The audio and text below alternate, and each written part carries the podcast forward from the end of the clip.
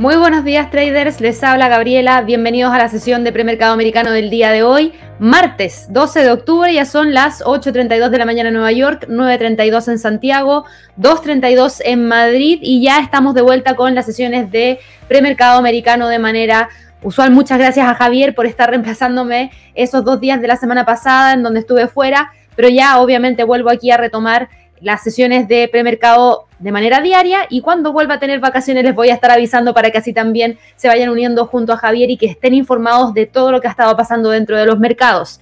Vi que tuvimos datos del non-fan payroll el día viernes, que no fueron datos de fácil lectura, diría yo, porque efectivamente tuvimos una caída muy drástica en la tasa de desempleo, pero no tuvimos una gran cantidad de empleos creados provenientes desde, eh, desde las nóminas no agrícolas. O sea, yo sé que ustedes esto lo vieron con Javier, pero igual quiero resumir para todas aquellas personas que se lo perdieron.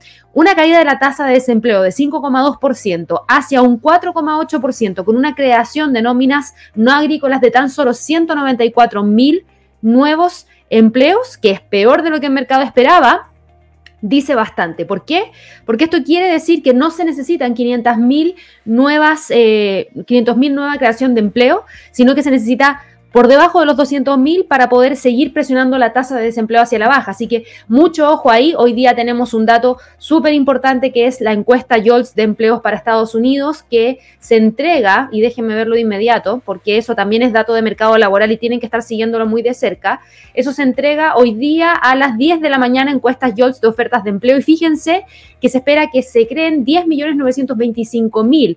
Si esa cifra sigue estando así de alta, con mayor razón vamos a poder seguir viendo que la tasa de desempleo continúe cayendo, porque recuerden que yo les había mencionado, tenemos una gran cantidad de ofertas de empleo que no se están llenando, que son mayores a la cantidad de personas que están desempleadas en Estados Unidos, por ende, eventualmente la tasa de desempleo va a tener que caer. Lo que pasa es que ha estado demorando un poquito más. ¿Por qué? Porque hemos tenido el retorno al trabajo de una manera no tradicional por el tema de la pandemia y eso obviamente es un factor que antes no se tenía y por lo mismo ha sido un poquito más difícil poder predecir qué es lo que pasa con el mercado laboral, pero yo siento que van bien encaminados, así que quería entregarles ese resumen Hoy día vamos a estar hablando acerca de China Evergrande Group, porque tenemos nuevamente información proveniente desde el sector inmobiliario en China y no solamente respecto a esa compañía en particular, hay también información de otras compañías, hay fechas de pagos de bonos en fechas súper puntuales por una gran cantidad de dinero y hay que ver qué es lo que va a pasar con esas otras empresas para ver si lo que está pasando con Evergrande se está propagando hacia distintos sectores o distintas compañías del sector inmobiliario en China. Así que vamos a estar hablando acerca de eso. Vamos a estar hablando también acerca de estos datos que hemos conocido hoy día para Europa, indicador CEO de confianza inversora en Alemania y también datos provenientes desde el mercado laboral en el Reino Unido. También vamos a seguir hablando acerca de las materias primas, específicamente del petróleo, porque hemos tenido claramente unas cifras muy altas durante la semana pasada. Hoy día todavía tenemos un barril de petróleo por sobre los 80 dólares el barril, que es una cifra súper importante en niveles que no se veían desde hace ya varios años, en momentos en los cuales hay presión inflacionaria y obviamente eso también genera un impacto dentro de la bolsa. Así que antes de partir con lo que vamos a ver hoy día. Ya les entregué la pauta de lo que vamos a estar revisando. Antes de partir, los quiero dejar a todos súper invitados a que puedan suscribirse a nuestro canal de YouTube de Inversiones y Trading. No se olviden darle clic a esa campanita de notificaciones, regálenos un like que nos ayuda muchísimo, comenten, compartan, envíenlo a sus familiares, envíenlo a sus amigos que les gusta hacer trading. Eso nos ayuda muchísimo para seguir creciendo y obviamente seguir entregándoles esta información a diario, así que agradecemos y personalmente les agradezco todos los likes que nos dejan a diario, no solamente a mí, sino que también a todos los videos que también comparte Javier a través de nuestro canal. El fin de semana subió un video específico respecto a tips para quienes operan, creo que con cuentas de menos de mil dólares. Así que si ustedes caen dentro de esa categoría, por favor vayan y revísenlo. Va a estar entregándoles y ya le ha venido entregando muchos videos de ese estilo Javier, en donde él comparte muchas de sus técnicas, tips y experiencias de trading.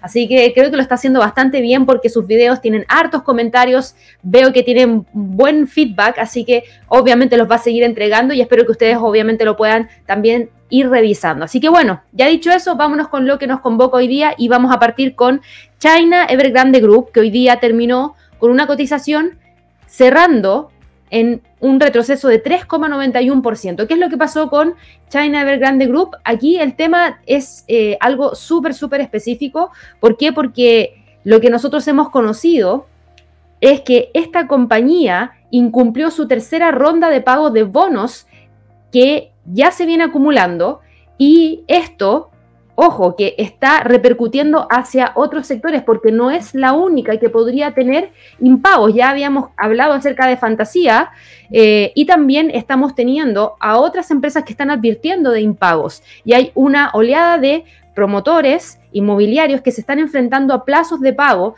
antes de fines de año y con el destino de Evergrande cada vez más sombrío, está aumentando el temor a una crisis mucho más amplia.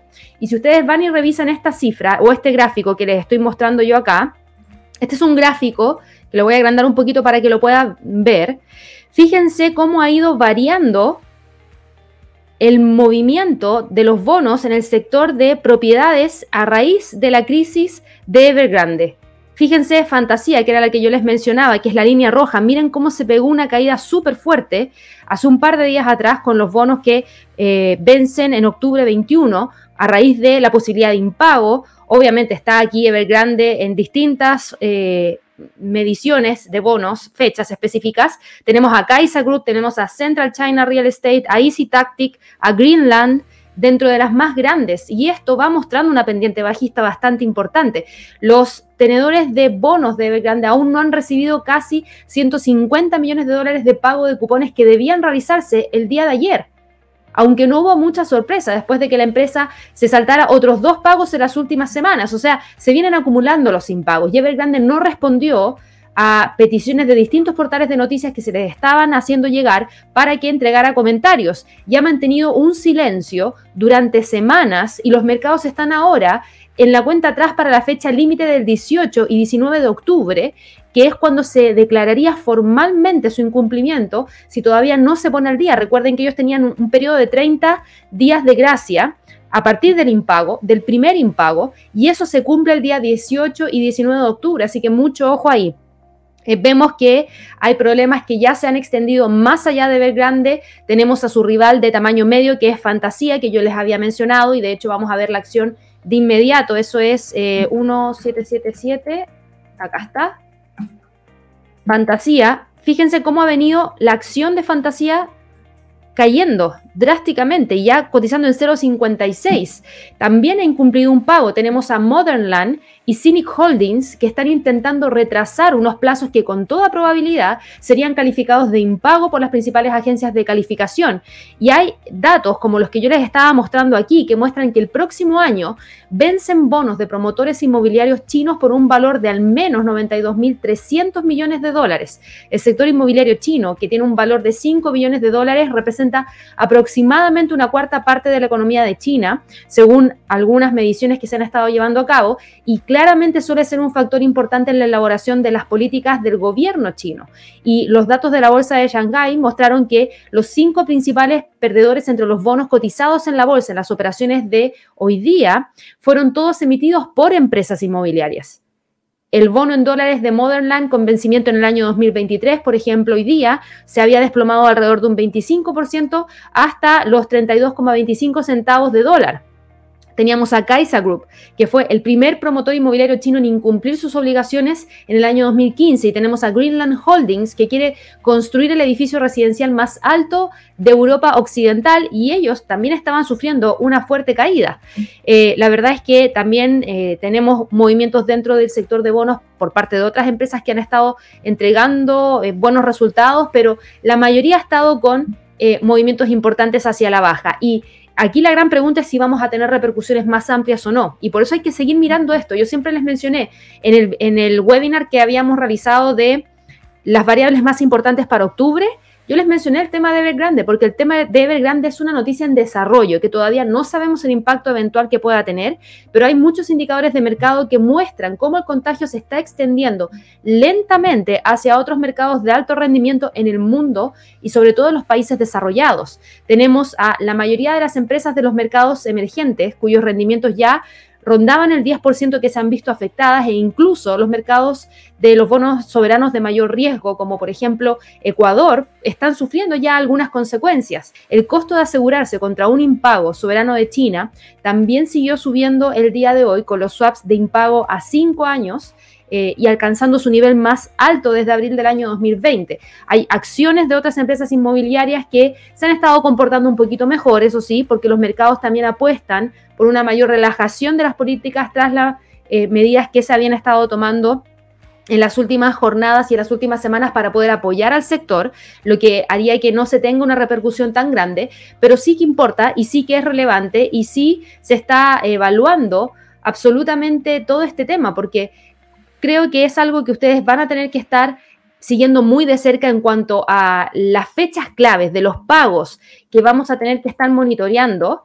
Eh, tenemos fechas súper exactas por parte de algunas compañías. Tenemos a Shimao que vence el 15 de octubre con 820 millones de dólares. Tenemos a Xinjuan con 229 millones. Tenemos que eso también es el 15 de octubre. Estamos hablando de tres días más. Después tenemos el 18 de octubre a Cynic con un vencimiento de 244 millones. Después tenemos el 27 de octubre con Saesen Holdings con 100 millones. Después tenemos el 8 de noviembre con Central China Real Estate con 400 millones. Si ustedes se fijan, la lista es grande. Después sigue todavía hasta diciembre. Y de hecho, en diciembre, la última empresa que va a tener un impago es Fantasía con 249 millones. Es una gran cantidad y obviamente vamos a tener que estar siguiéndolo de cerca para ver cómo repercute dentro del mercado, pero claro que genera claro que genera eh, movimientos dentro del mercado y si ustedes van a ver el Hang Seng, el Hang Seng hoy día cerró con un movimiento bajista, con una caída de un 1,43% porque todo esto genera incertidumbre dentro de la bolsa en Asia.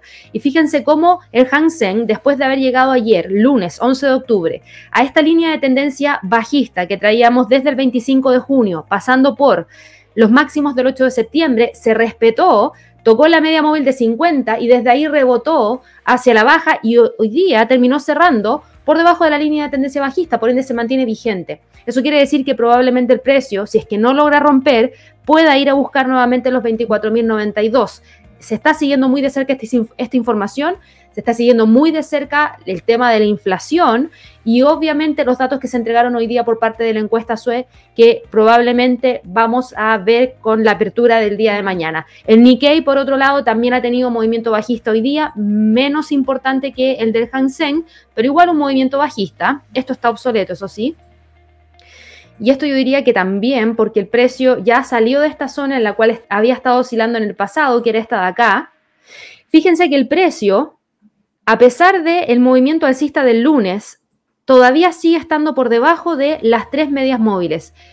Yo había dejado marcada la resistencia más importante para este instrumento aquí, en base a las tres medias móviles y hoy día revisando los gráficos, no se alcanzaron niveles de precio clave, por ende, súper bien porque eso quiere decir que todavía se mantiene la condición que dejé el día miércoles de la semana pasada, en donde el precio sigue operando por debajo de tres medias móviles súper importantes y esa es una zona de resistencia para el Nikkei fuerte entre los 28.614 y los 28.800, 28.900 mejor. Dejémoslo ahí. Esos son los niveles más importantes para el Nikkei en cuanto a resistencia y en cuanto a soporte, los 27.300. No hay mucha variación. El precio sigue estando por debajo de líneas de tendencia bajista. A pesar de la fuerte alza del día de ayer, no fue capaz de romper esta resistencia. Por ende, hay que seguir monitoreándolo muy de cerca para el resto de la semana. Si miramos a la bolsa en Europa, y fíjense que yo dejé marcado todos estos niveles en rojo como los niveles más importantes a monitorear en el largo plazo para evaluar una eventual corrección. Como teníamos los datos del non-fan payroll y no sabía cómo podía reaccionar el mercado, igual dejé niveles marcados para que ustedes estuvieran atentos si es que se llegasen a romper, porque ahí obviamente todo lo que veníamos viendo se quebraría y empezaría una corrección mayor, pero por lo que yo pude revisar hoy día en la mañana, ninguno de los principales índices que seguimos todos los días generó quiebre de niveles importantes a pesar de los datos del non-fan payroll. Entonces, si nosotros miramos el Eurostox, hoy día el Eurostox sí está cotizando sobre los 3.920, sí está cotizando sobre la media móvil de 200, sí está cotizando sobre esta línea de tendencia bajista, que ya está obsoleta, así que la voy a eliminar, pero todavía no logra romper una resistencia que está en los 4.120, media móvil de 100 periodos y la acción del precio que tuvimos durante el día 29 de septiembre, 30 de septiembre, en donde el precio no ha logrado salir de ahí. Entonces siento que es más adecuado hablar de un Eurostox que no está en tendencia, sino que ya está encontrando una zona de congestión entre los 4.120 y los 3.963. Creo que esa es la zona que ahora vamos a estar monitoreando dentro de las próximas jornadas porque no hay una tendencia clara. Fíjense que tenemos prácticamente dos toques en la parte superior, tenemos más de un toque en la parte inferior. Podemos dejar una zona aquí. Y de hecho no quiero dejar un rectángulo porque no tengo un rectángulo muy marcado, sino que lo que voy a hacer es dejar un círculo para que ustedes vean la zona, que es esta prácticamente. No tengo los niveles muy fijos porque no hay puntos exactos que se hayan tocado en más de dos oportunidades, pero sí podemos hablar de los 3.963 y los 4.120 como niveles más importantes para el Eurostox. Hoy día tuvimos datos provenientes desde Europa, sí, tuvimos datos provenientes desde Europa y fueron datos importantes porque cada vez hay más pruebas de que el aumento de los costos estaría frenando la recuperación económica. Y eso, ¿cómo lo sabemos? Por esta encuesta la encuesta del Instituto ZEW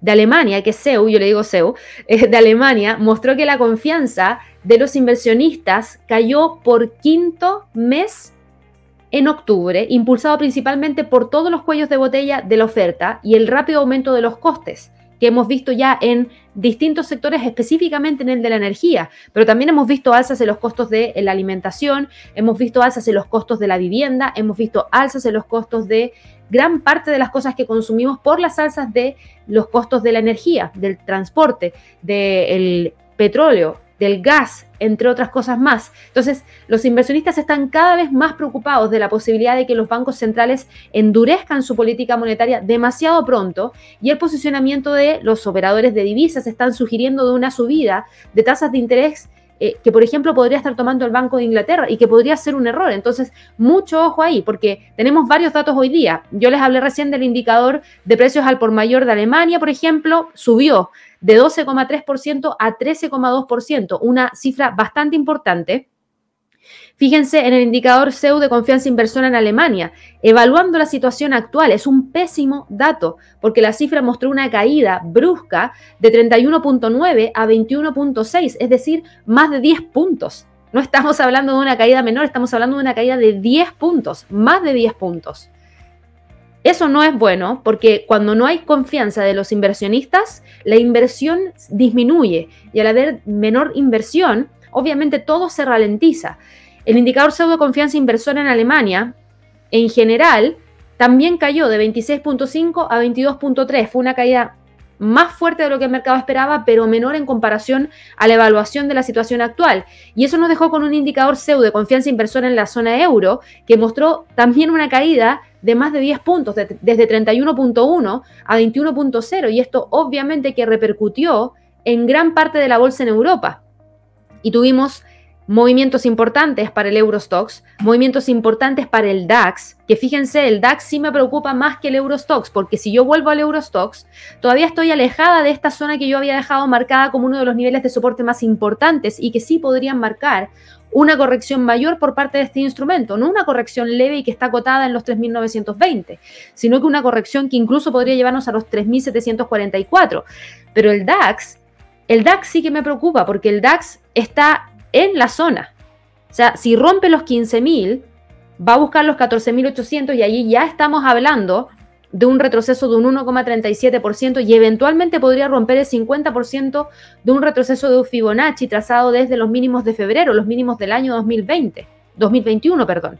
Y eso podría significar una caída incluso mayor hacia la próxima zona de congestión, que está más o menos por aquí, y eso es una caída de alrededor de un 6%, desde más o menos los 15.000 hacia abajo. Y me preocupa porque estamos ahí. Me preocupa porque hoy día el precio tocó o llegó a mínimos muy cercanos a los 15.000 y volvió a quebrar la media móvil de 200. Entonces, claramente hay mayor presión bajista. Y tenemos al precio, sí, rompiendo esta línea de tendencia hacia la baja, entonces la tengo que eliminar, pero sigue estando por debajo de esta otra línea de tendencia bajista, con máximos del 6 de septiembre, máximos del 17 de septiembre, con una eventual señal de venta si es que la media móvil de 50 cruza la media móvil de 100 hacia abajo. Y recuerden que muchos de ustedes podrían decirme, pero Gabriela, son indicadores de trading y aquí estamos hablando de fundamentales. Sí, pero no se pueden olvidar que hay traders que solo operan en base a señales técnicas.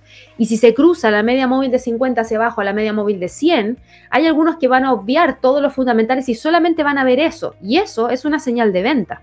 En todos los libros de trading, cuando se da un cruce de esa manera, se gatilla una señal de venta que algunos podrían tomar y sería lo suficiente como para poder generar la ruptura de los 15.000. Entonces presten mucha atención porque sí siento que el DAX está muy presionado hacia la baja y eventualmente podría dejarnos con la ruptura de los 15.000 si se mantiene este sentimiento. Y en cuanto a resistencia, creo que la resistencia más importante está en los 15.300. Por ende, podríamos hablar de los 15.300 como resistencia y 15.000 como nivel de soporte más importante. Hoy día parece que se va a respetar. No veo que vayamos a tener grandes movimientos porque no hay muchos fundamentales para Europa que nos vayan quedando. Ya tuvimos gran parte de los fundamentales.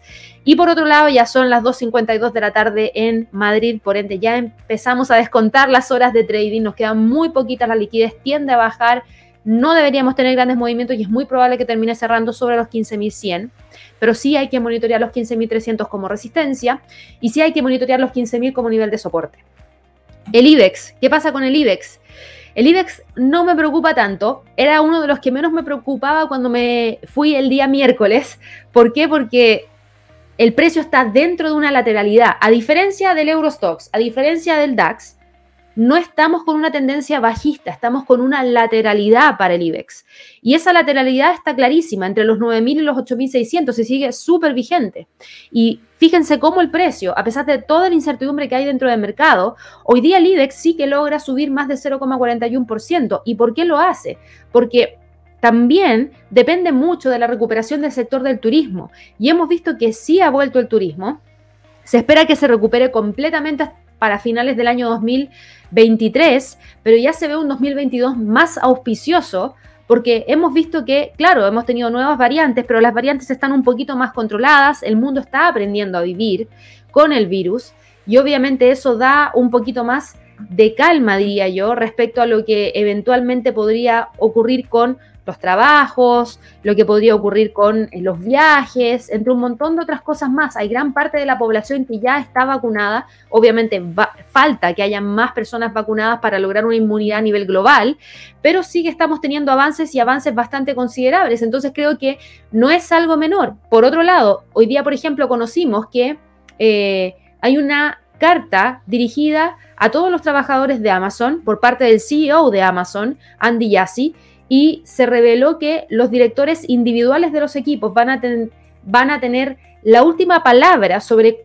cuántos días a la semana debería estar su personal en la oficina cuando la compañía vuelva a abrir sus sedes corporativas en Estados Unidos. Amazon cuenta con más de un millón de trabajadores en todo el país de Estados Unidos y prevé actualmente que los empleados vuelvan, por ejemplo, a la sede que tienen en Seattle y a otras ubicaciones a partir del 3 de enero del 2022. Y en la carta que enviaron, el CEO decía que espera que hayan equipos que continúen trabajando mayoritariamente de forma remota, otros que trabajen en alguna combinación de forma remota y en la oficina, y otros que decidan que los clientes están mejor atendidos si es que el equipo trabaja mayoritariamente en la oficina. Finalmente lo que él está diciendo es que la compañía es grande y que no hay un enfoque único para la forma en que cada equipo trabaje mejor, sino que los jefes de cada equipo tienen que saber cómo trabaja su equipo y qué es lo que es mejor para el cliente.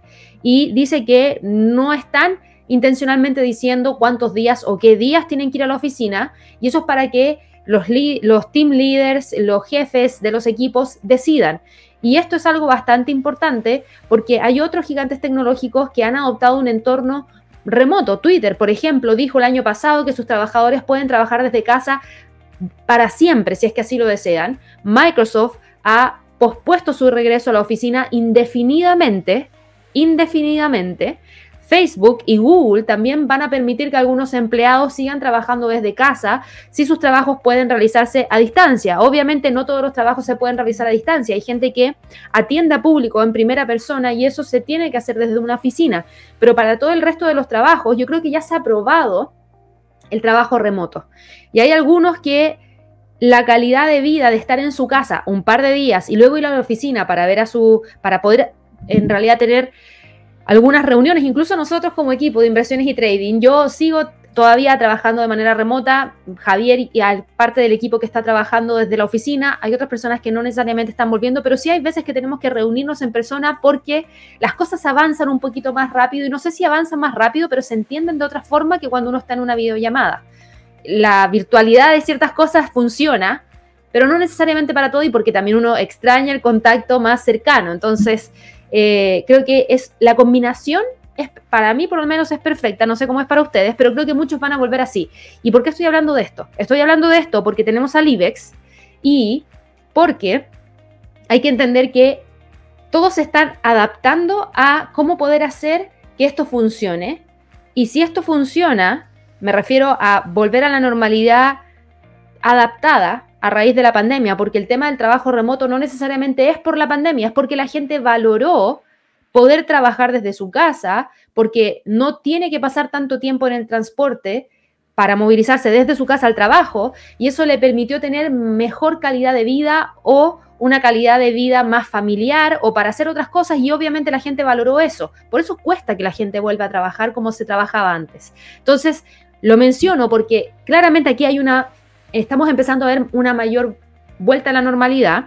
Estamos viendo los anuncios de las líneas de crucero, estamos viendo que se espera que toda la industria del turismo esté a los niveles de prepandemia para fines del año 2023 y eso le ayudaría al IBEX. España gana mucho por el turismo, se ha visto que se ha logrado controlar la pandemia, hemos visto que las medidas que se están tomando para exigir pasaportes para poder viajar están ayudando a que la cantidad de contagio que se importa sea menor y eso ayude a que finalmente esto pase a ser un virus más y que obviamente hay que controlar, pero pasa a ser un virus más. Y eso le podría ayudar al IBEX. Por eso el IBEX no está cayendo tanto hoy día, pero tampoco sube, porque no está claro cuánto tiempo se va a demorar en recuperar. Pero lo que sí está claro es que está entre los 9.000 y los 8.600, no tiene tendencia bajista, a diferencia del resto, la media móvil de 50 está acá abajo, y a diferencia del DAX, aquí podríamos tener un cruce hacia el alza, la media móvil de 100, y eso sería una señal de compra, no de venta. Entonces, mucho ojo ahí, creo que el precio sigue manteniendo estos niveles bastante claros y marcados dentro del gráfico y no creo que vayan a variar hoy día. Probablemente termine cerrando los 8.900. El FTSE del Reino Unido, fíjense en el FTSE. El FTSE sí que está generando algo interesante justo hoy. Justo hoy. ¿Por qué? Porque la semana pasada habíamos dejado esta línea de tendencia bajista. La semana pasada habíamos dejado marcada la zona entre los 7.100 y los 7.000 como niveles más importantes que el precio podría tratar de mantener. Tenemos un nivel de soporte importante y otro nivel de soporte importante que no ha alcanzado y que de hecho está lejos de esa zona, por ende me despreocupa un poco, pero lo vamos a seguir teniendo marcado en el gráfico.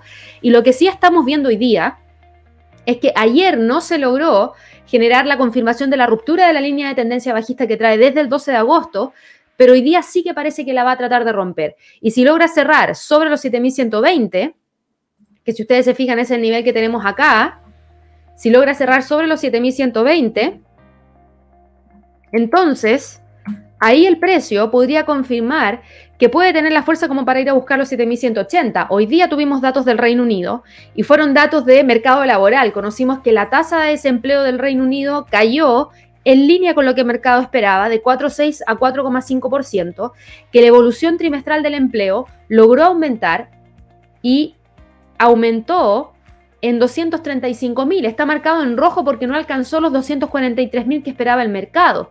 Pero es un buen dato porque subió desde los 183.000 a 235.000. Por ende, para mí, igual es un buen dato. Claro, no llegó a la expectativa del mercado, pero es un buen dato. Y tenemos por otro lado el ingreso promedio de los trabajadores con bonos incluidos. Fíjense, quedó en 7,2%. Mejor que la caída que el mercado esperaba, pero peor que la lectura del mes pasado.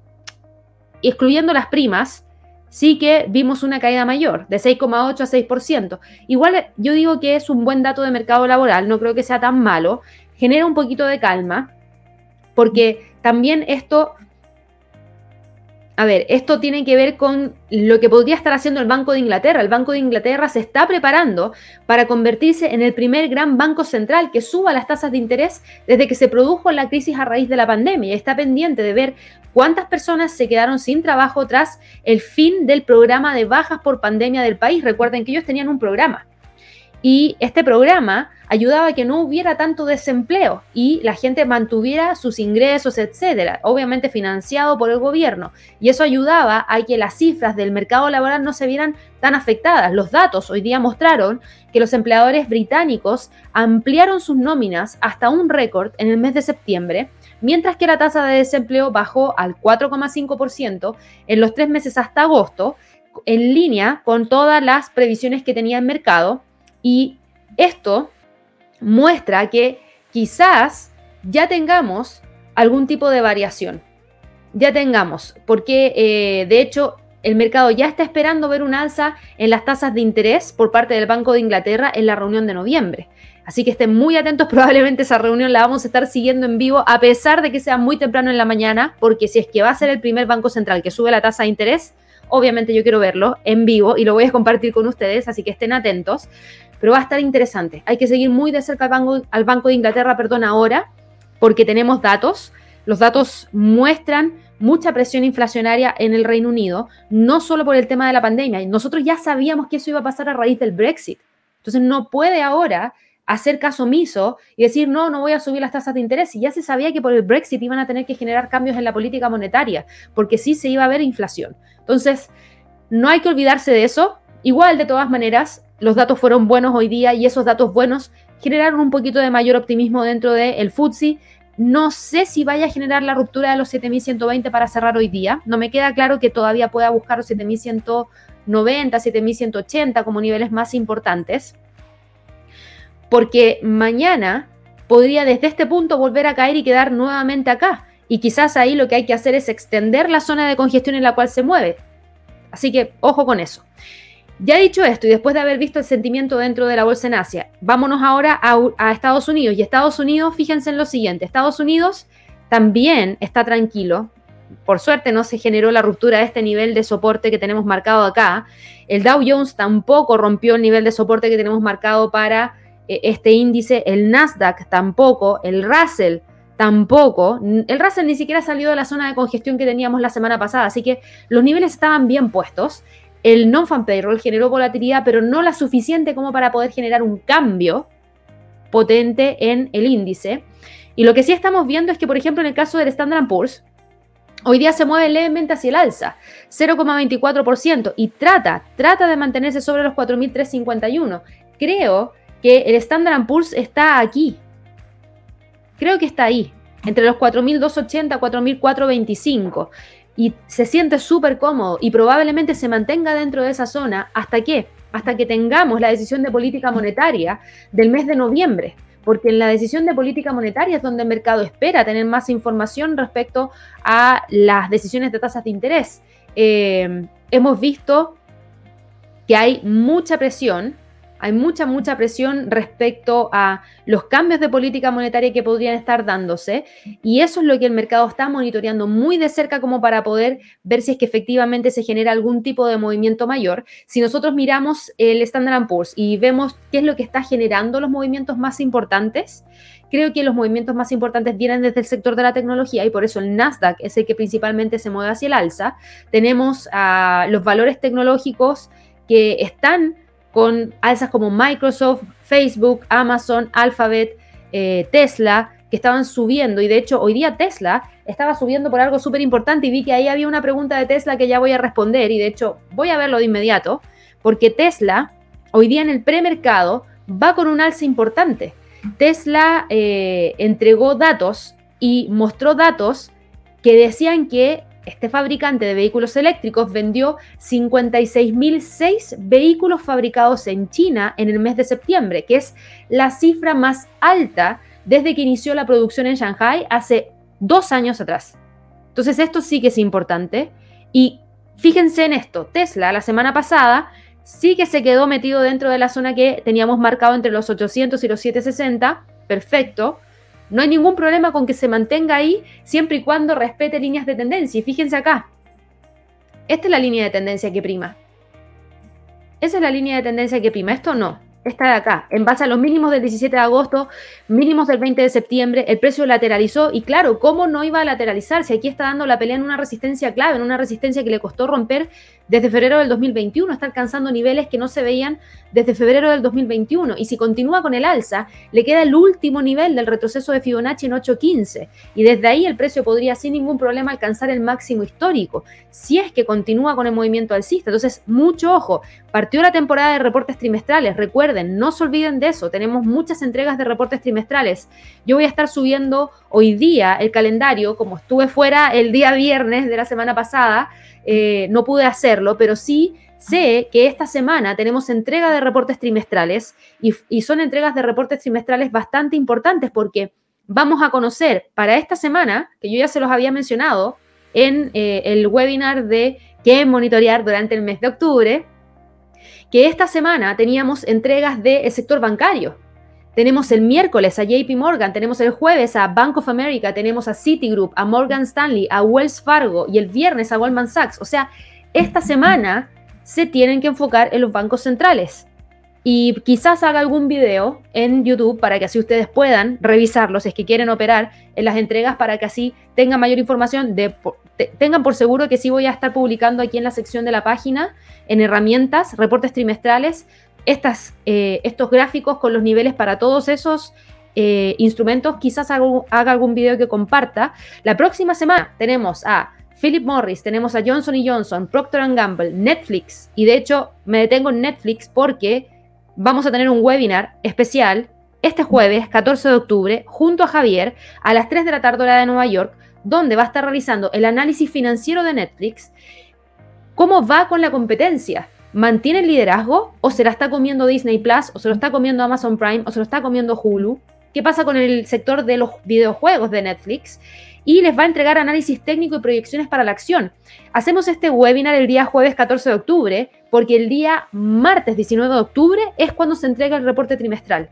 Y ustedes van a tener que estar muy atentos a eso. Es después de que cierre el mercado el día martes 19 de octubre. Así que les voy a compartir de inmediato el enlace a través del chat para que de esa manera vayan rapidito, se inscriban. Recuerden que los webinars no los estamos haciendo a través de YouTube, sino que los estamos haciendo a través de otra plataforma que es Zoom, por, e, ende, por eso tienen que registrarse y tienen que poner un correo electrónico que sea verídico, porque si no, no les va a llegar el enlace para poder participar. Y los espero a todos ese, día jueves. Si les gusta Netflix, obviamente. Si no les gusta, ¿para qué van a ir? Pero vamos a estar entregándoles información acerca de eso. Yo voy a también preparar un video enfocado 100% en el sector bancario para que así también estén súper enfocados en qué monitorear, qué revisar. Pero ya estamos dándole la luz verde a los reportes de ganancias trimestrales y esto hay que estar monitoreándolo muy, muy de cerca. Recuerden que tenemos un curso de invirtiendo en acciones. No se olviden de eso porque si quieren invertir en acciones y no saben todavía, vayan a nuestra página, vayan a recursos exclusivos, vayan a cursos de trading y vean el curso de invirtiendo en acciones.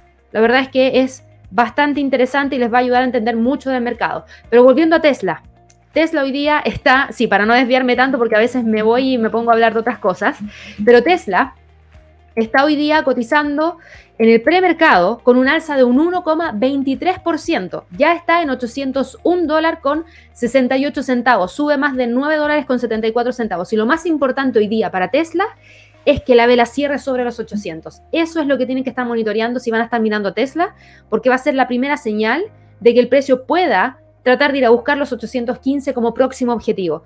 Mucha atención con Tesla. Esta es una acción que he venido destacando en los lluvia de trades a mí siempre me ha gustado Tesla, creo que tiene potencial todavía, hay otras que también me gustan, pero aquí creo que podría darse algo bastante interesante y bueno, es una de las acciones que está generando la recuperación dentro del Standard Poor's, una de tantas, porque les dije Amazon, Google, eh, Alphabet y también Facebook están con movimientos importantes hacia el alza. Tenemos también a las empresas petroleras como ExxonMobil, como Chevron Corporation, que estaban ganando entre 0,1 y 0,3% respectivamente. ¿Por qué? Porque el Brent alcanzó un máximo de casi tres años por los temores de una crisis energética. El aumento de los precios del petróleo y de las interrupciones en la cadena de suministro han hecho saltar las alarmas de varias empresas y de consumidores antes de la temporada de presentación de informes trimestrales. Y recuerden, el miércoles parte JP Morgan.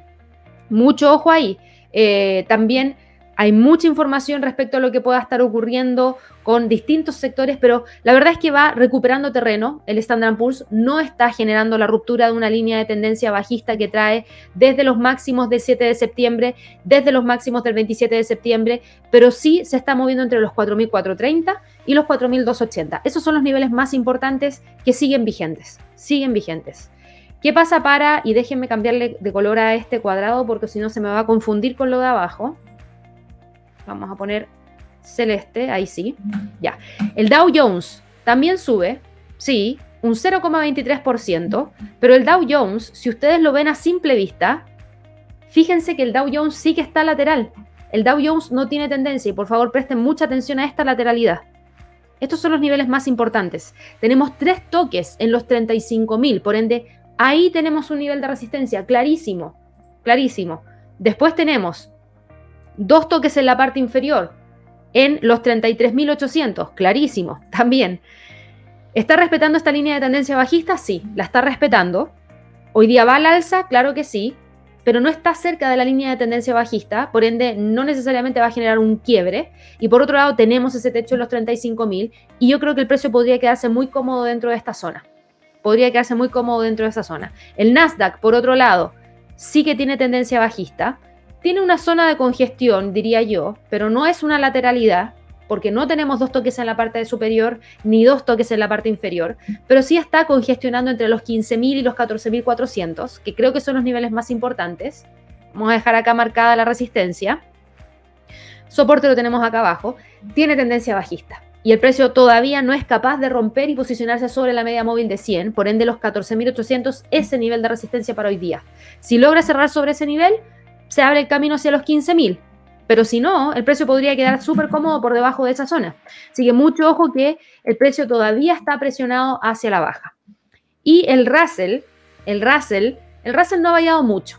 El Russell está metido dentro de la misma zona que lo dejamos la semana pasada.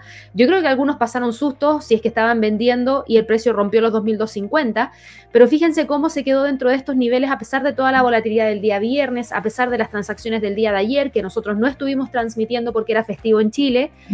Pero el precio sigue estando entre los 2.250, 2.200 como niveles más importantes y los vamos a dejar tal cual. Ni siquiera lo voy a tocar. Eso es lo que ha estado pasando dentro del mercado accionario. Hay una empresa que sí quiero destacar, que es MGM. MGM Resorts. Eh, es súper famoso los resorts de MGM. No sé si algunos de ustedes han tenido la oportunidad de ir a Las Vegas, pero es uno de los hoteles más importantes de Las Vegas. Yo tuve la oportunidad de ir y tienen, en ese momento tenían, no sé si todavía la tienen, porque fue hace bastante tiempo, eh, leones adentro del resort, porque es MGM. Eh, y la verdad es que es una de las cadenas de resort más importantes en Estados Unidos. Y hoy día, en el premercado, y por eso la estoy destacando, porque hoy día MGM está con un movimiento hacia el alza de premercado de más de un 2%. Ha subido 89 centavos la acción, cotiza en 45 dólares con 31. ¿Y saben por qué?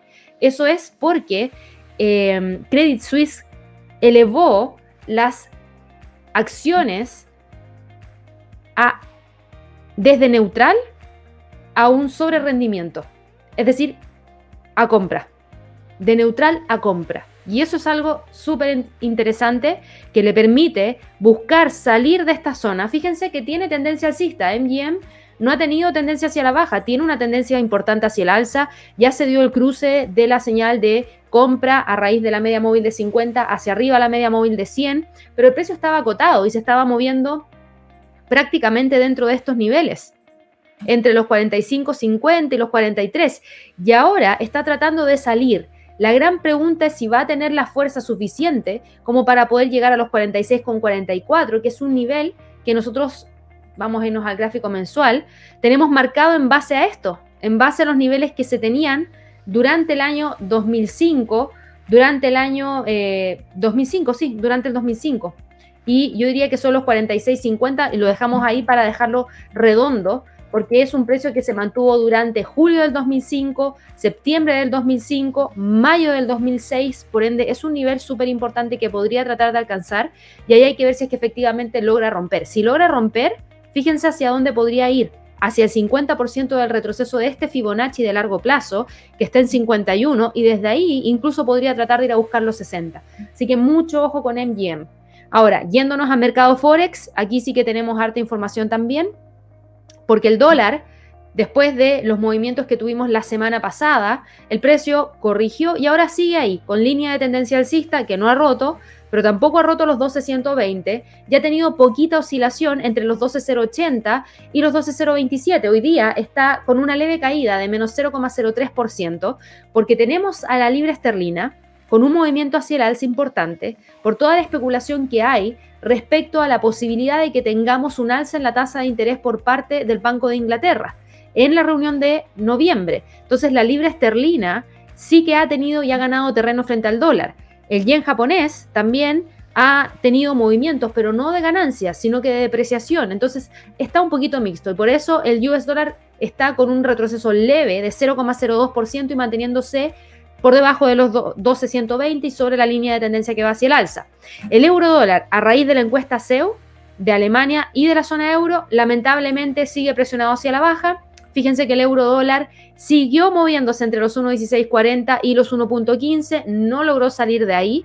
Yo les había mencionado la semana pasada que los 1.15 es uno de los niveles más importantes para el euro dólar, porque si rompe los 1.15 hacia abajo, y por eso le va a costar romperlo, si lo rompe, ya nos metemos a esta zona entre los 1.15 y los 1.050, que son niveles que el euro dólar usó de manera súper cómoda entre febrero del 2015 y julio del 2017. ¿Qué pasó en ese momento? Teníamos a la Fed subiendo tasas de interés y al Banco Central Europeo sin hacer nada.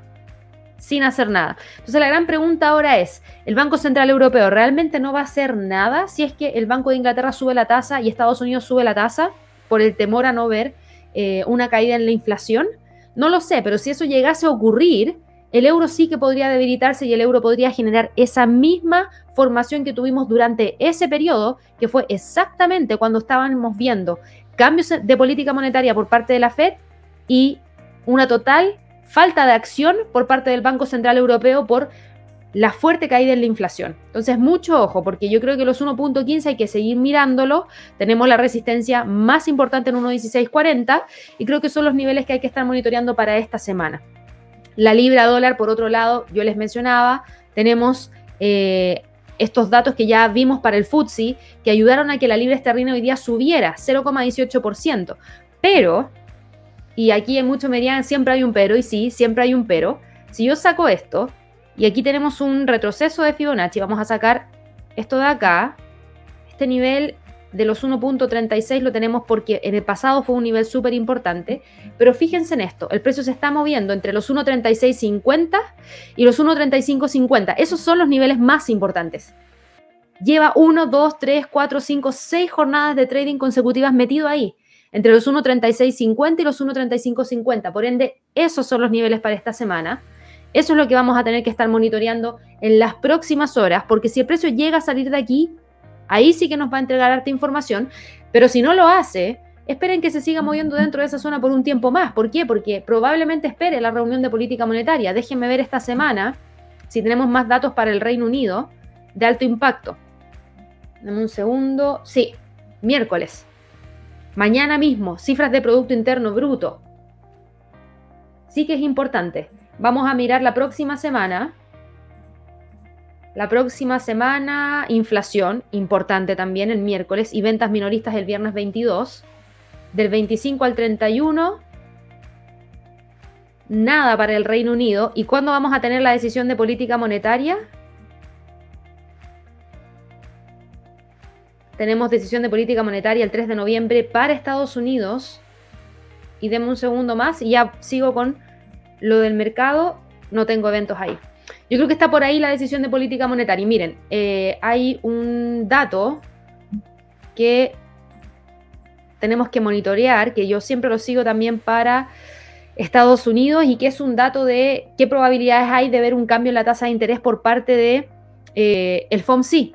Nosotros también tenemos eh, este mismo dato a partir del mercado de futuros para el Reino Unido y la decisión de política monetaria del Reino Unido es el 4 de noviembre. La decisión de política monetaria de Estados Unidos es el día 3 de noviembre. Y miren, la decisión de política monetaria para Estados Unidos, la probabilidad de ver un cambio en la tasa para la próxima decisión es 0%. Todo el mercado espera que tengamos una mantención en la tasa de el rango de 0 a 25 puntos base. No se espera cambio, pero vamos a ver aquí para el Banco de Inglaterra. Y para el Banco de Inglaterra, que quedan 22 días para esa decisión de política monetaria, miren esto. Miren esto. Podría ser el primer banco central en mover la tasa de interés. Así que lo vamos a estar siguiendo en vivo. Ya se los confirmo, levántense temprano ese día porque lo vamos a estar siguiendo en vivo, porque si es el primero, hay un 20% de probabilidad, de hecho hay un 21% de probabilidad que suban la tasa en 25 puntos base. No es menor, no estamos hablando de un 5%, estamos hablando de un 21% de probabilidad. Así que mucho ojo, 4 de noviembre, anótenlo en el calendario porque eso podría generar mucha volatilidad en la libra y en todas sus contrapartes. ¿Qué pasa con el dólar yen? El dólar yen, miren cómo va. Rompió los 112,20, arrasó con ese nivel de resistencia que nosotros teníamos marcado y fíjense cómo está llegando a los niveles que no se veían desde septiembre del 2018, 113,50. Desde ahí incluso vamos a tener que empezar a monitorear lo siguiente. Vamos a mover esto hacia acá. Esta es una de las próximas resistencias, 114, nivel psicológico. Luego de eso vamos a eliminar estas cositas que tenemos que ya están obsoletas un Fibonacci que hay por aquí dando vuelta. Deme un segundo.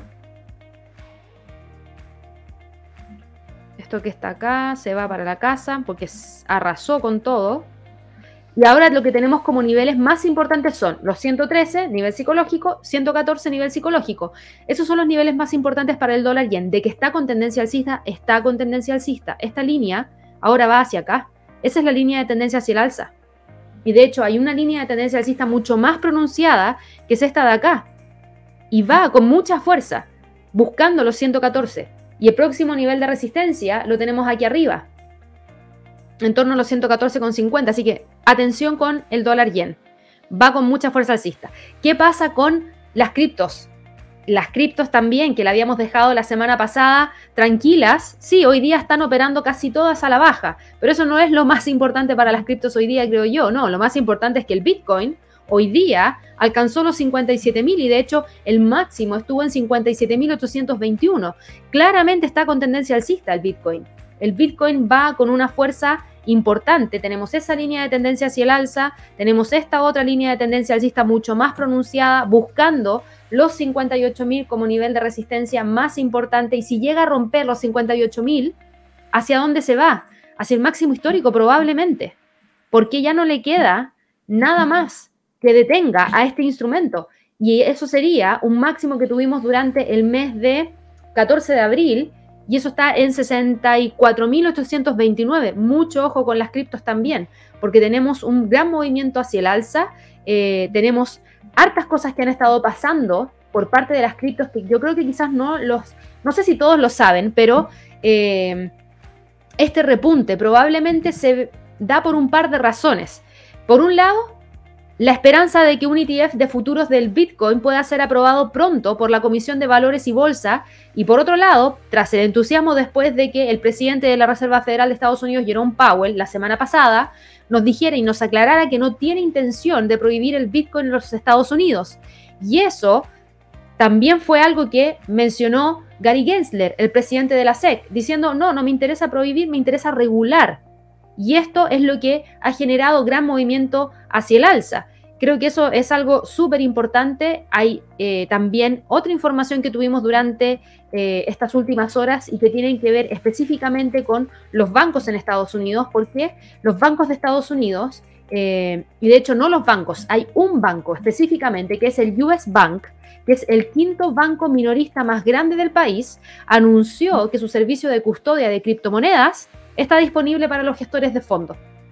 Y este subcustodio eh, y hay un subcustodio que es NYDIG, es quien va a estar colaborando en esta tarea. Y este servicio, ¿qué es lo que hace? Es ayudar a los gestores a almacenar las claves privadas de Bitcoin, Bitcoin Cash y Litecoin, y las claves privadas o una cadena de letras y números similar a una contraseña que se van a utilizar para desbloquear el acceso a la criptodivisa de un titular. Y se espera que con el tiempo se admitan otras criptomonedas como por ejemplo Ethereum. Entonces ya sabemos que aquí hay algo importante con algunas criptos. Bitcoin, Bitcoin Cash, Litecoin. Y por otro lado, podría venir Ethereum. Y aquí es donde uno tiene que empezar en el mercado de las criptos a ver qué criptos ya están adoptadas. Porque claramente que esto lo haga un banco, que es el quinto banco minorista más grande del país, quiere decir que ya hay una adopción por parte de esas criptos en específico que ven versus otras. Por algo no está dentro de este saco Dogecoin, por algo no está todavía Cardano, por algo no hay otras criptos. Entonces aquí uno tiene que empezar a categorizar las criptos. ¿Quiere decir que estas criptos son mejores? No necesariamente, en cuanto a tecnología puede que el Bitcoin no sea el más eficiente en cuanto a energía, pero ya se ha minado gran parte de los Bitcoins.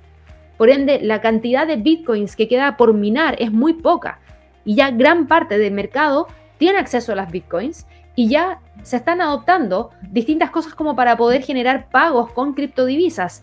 Así que mucho ojo, yo creo que aquí hay algo bastante interesante. El Bitcoin alcanzó ese máximo, pero sí creo que tiene una resistencia hoy día en 58.000.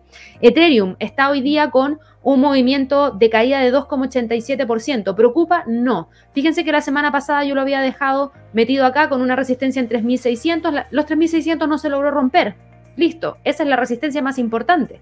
Y ahora el precio se mueve entre los 3.300 y los 3.600. ¿Y hay algún problema con eso? Para nada. Para nada. Lo único que pasó es que se amplió esta zona. Es lo único que está pasando, es que se amplió.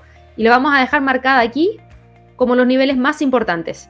Vamos con Ripple. Ripple también ha logrado tener un movimiento importante hacia el alza y sí que ha logrado mantenerse sobre el dólar. Eso se lo doy al a Ripple. Y recuerden que Ripple tiene un tema que es el juicio con la SEC, que todavía no ha terminado. Y eso es lo que limita los movimientos para Ripple. Y además un montón de otras cosas que obviamente le generan presión, que tiene que ver con el hecho de que las transacciones... Finalmente Ripple lo que viene a hacer es tratar de eliminar el SWIFT de los bancos. Y eso, obvio que para algunos bancos no les va a gustar para nada. Y eso genera mucha presión y también se explica en cierta medida por qué está la SEC tan metido encima de Ripple. Todavía tienen el juicio y eso limita cualquier tipo de movimiento mayor hacia el alza por parte de Ripple. Pero de que tiene una pequeña tendencia alcista, la tiene. Y el precio se está moviendo entre los 1.050 y los 1.20. BNB.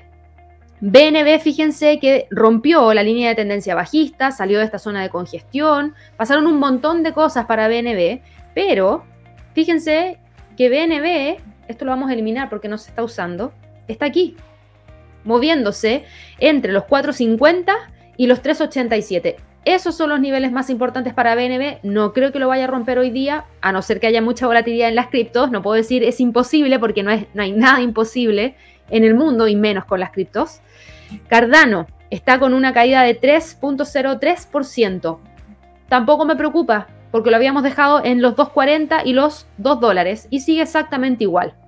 Dogecoin Dogecoin hoy día está cayendo. Nosotros sabimos, supimos, perdón, supimos que AMC aceptó Dogecoin como método de pago a través de tarjetas de gift cards. Dijo, ok, tú puedes regalar una gift card pagando con Dogecoin. Interesante. No generó mucho movimiento dentro del mercado tampoco. Y hoy día Dogecoin está cayendo un 4,28% y nos deja con el precio de este instrumento moviéndose entre los 0,23 y los 0.21.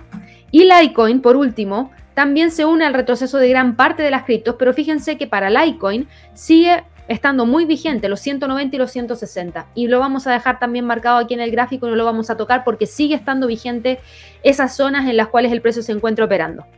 Por último, ¿qué pasa con el mercado de materias primas? Petróleo, cotizando en 80,90, 80,95. Y fíjense cómo el petróleo arrasó con los 80. Yo tenía marcado los 80 la semana pasada. No, hoy, el día de ayer no tuvo ningún problema en generar la ruptura. Y aquí hay que estar evaluando muchas cosas porque tenemos, tenemos una mayor demanda.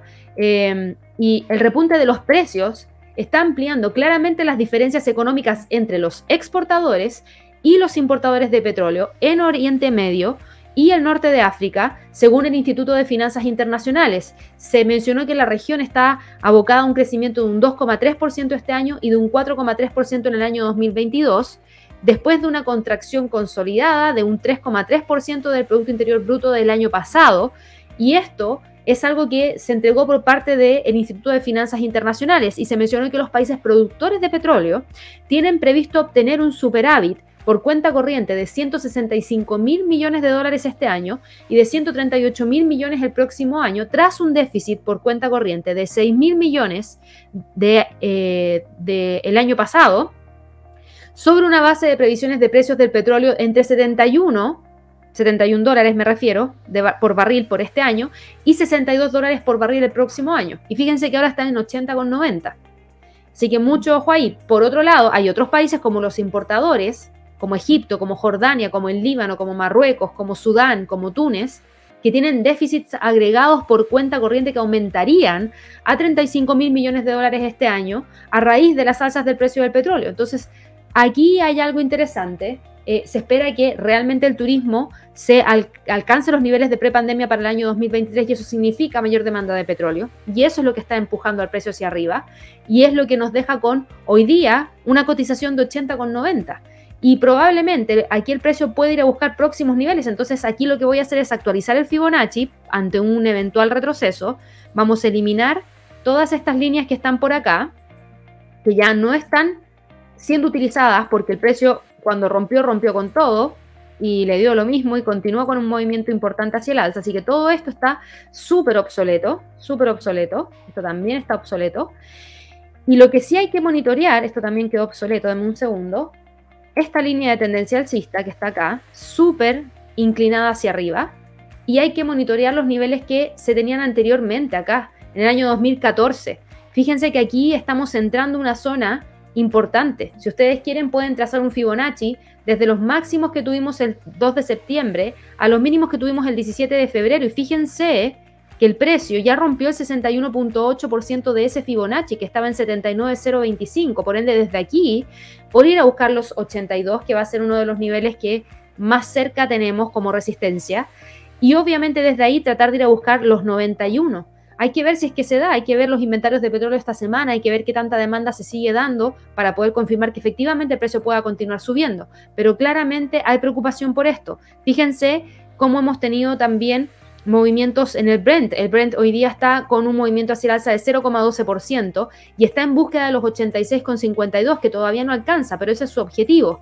¿Qué ha pasado con otras materias primas? El oro. El oro está cotizando hoy día en 1757 y sigue operando dentro de la misma zona que dejamos la semana pasada, entre los 1770 y los 1750. Y esto tiene que ver con el hecho de que el sentimiento de riesgo en los mercados financieros es moderado hoy día, hay temores de inflación provocados por la crisis energética a nivel mundial que están amenazando las perspectivas económicas y que están impulsando a algunos inversionistas hacia activos de refugio. Recuerden que el oro se considera tradicionalmente una cobertura contra la inflación. Sin embargo, la reducción de los estímulos de los bancos centrales y también las alzas de las tasas de interés tienden a hacer subir los rendimientos de los bonos del tesoro, lo que se traduce en un mayor costo de oportunidad para la tenencia de oro que no paga intereses. Y si ustedes van y revisan, por ejemplo, este gráfico, fíjense cómo ha estado moviéndose, no el oro, sino que el tema de la energía, porque aquí lo uno, lo uno con el oro, porque estamos hablando de inflación y esto es lo que podría generar mayor inflación porque es una crisis energética importante, no es una crisis energética menor. El gas es casi un, está casi un 400% más alto que a principios del año 2021. Tenemos, por otro lado, em, el carbón, que ha subido más de un 200%. Y tenemos también eh, el coal, que es el CO2, que está un 85% más alto. Entonces, si ustedes se fijan, miren la curva, así partimos el año y miren cómo están ahora. Claramente aquí hay una crisis energética importante con elevación de precios que generan presión inflacionaria y eso es lo que no está haciendo que el oro suba. ¿Por qué? Porque si bien el oro es un instrumento de refugio contra la inflación, eso siempre se da cuando no tenemos asas en las tasas de interés. Así que mucho ojo aquí. Tenemos al precio entre los 1770 y 1750. Y el gas natural, que lo habíamos seguido hace bastante tiempo, fíjense que está testeando la línea de tendencia alcista, que trae desde el 19 de agosto, pasando por los mínimos de el 21 de septiembre. Así que ojo, ojo que el precio podría tratar de generar algún tipo de ruptura. Hasta el momento lo mantiene. El nivel de soporte más importante está en 5,20. Miren ese nivel para hoy día. Y Hoy día en la tarde, yo creo, o mañana en la mañana, muy tempranito, yo creo que hoy día en la tarde, les voy a estar entregando un video respecto a los reportes de ganancias trimestrales que se vienen para el sector bancario. Porque a partir de mañana tenemos reportes de ganancias trimestrales para todos los bancos de Estados Unidos y como no alcancé a publicarlo en la sección de reportes trimestrales, voy a hacer un video acerca de eso, así que estén atentos que en la tarde seguramente voy a estar publicando y subiendo ese video para que ahí lo puedan revisar. Que tengan una excelente jornada y nos vemos el día de mañana. Hasta luego.